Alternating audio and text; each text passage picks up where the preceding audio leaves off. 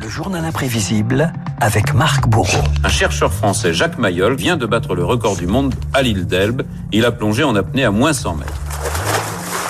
Marc, c'était le 23 novembre 1976, il y a 45 ans exactement. Jacques Mayol repoussait les frontières, une descente de 100 mètres de profondeur en apnée, une performance exceptionnelle pour un homme partagé entre terre et mer. Une fine moustache, pauvre et sel, les cheveux en bataille et un regard clair. Voilà ce que découvraient les Français à la télévision, Renault, ce 23 novembre 76.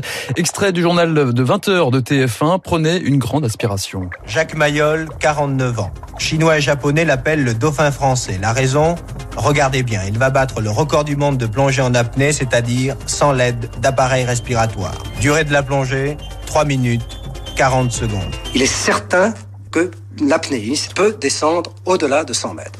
Combien de mètres en plus? Cette question, c'est un point d'interrogation. Et pour ceux qui voudraient relever le défi, comme vous, Renaud, reproduire ça chez vous, c'est une très mauvaise idée. Roger Giquel, mettez en garde les téléspectateurs. Aïe, aïe, c'est presque la science-fiction. J'insiste, vous sentez bien que ce type de record peut être dangereux. Il est du domaine vraiment des plongeurs professionnels et des médecins car Jacques Mayol affolait la science. Un nombre de globules rouges très élevé, un rythme cardiaque qui pouvait passer rapidement de 70 à 20 pulsations par minute. Jacques Mayol, c'est aussi un souffle. Un souffle qu'il perfectionnait grâce à une technique, le yoga qu'il décrivait dans les années 60. Vous voyez un exercice de respiration et de concentration mentale qui vous permet l'entraînement des viscères à la pression. Nous respirons par une narine et nous expirons par l'autre narine. Cet exercice yoga fait partie du groupe dit pranayama. Pranayama a testé euh, également avant votre entrée en studio. Bah, J'essaie de le faire là en ce moment, mais c'est pas facile. Jacques Mayol était aussi capable hein, d'ailleurs de, de, faire le poirier pendant 25 à 30 minutes. Bonjour Nicky. Comment vas-tu ce matin? How are you this morning? Give me a little kiss, Nicky. Here.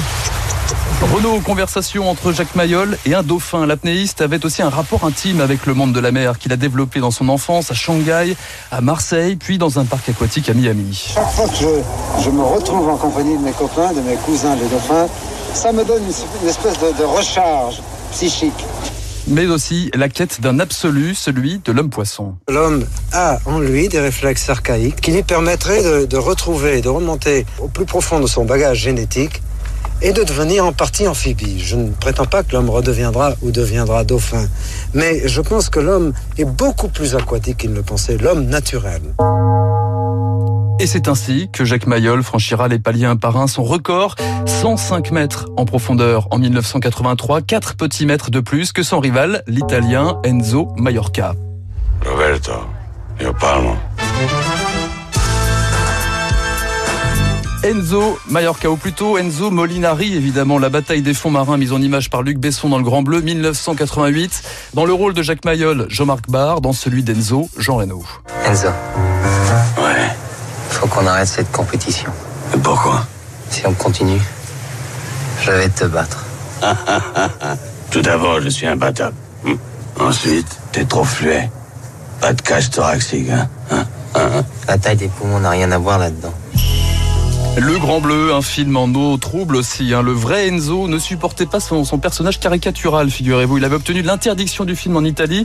Les Italiens n'ont pu le voir qu'en 2002. Jean-Marc Barr lui avait pris ses distances avec le scénario, comme il l'expliquait il y a quelques années. Le succès du film a un peu éclipsé l'identité du vrai bonhomme. Le vrai homme est vraiment 100 fois plus intéressant de ce que j'ai joué. C'est quelqu'un qui avait un énorme ego. C'était un super héros pour lui-même aussi. Jacques m'a juste appris à aimer la vie. Dépassé par le succès du film, Jacques Mayol finira dans la solitude. Il se suicide en 2001 sur l'île d'Elbe, cette île italienne où il avait écrit l'histoire de la Grande Bleue.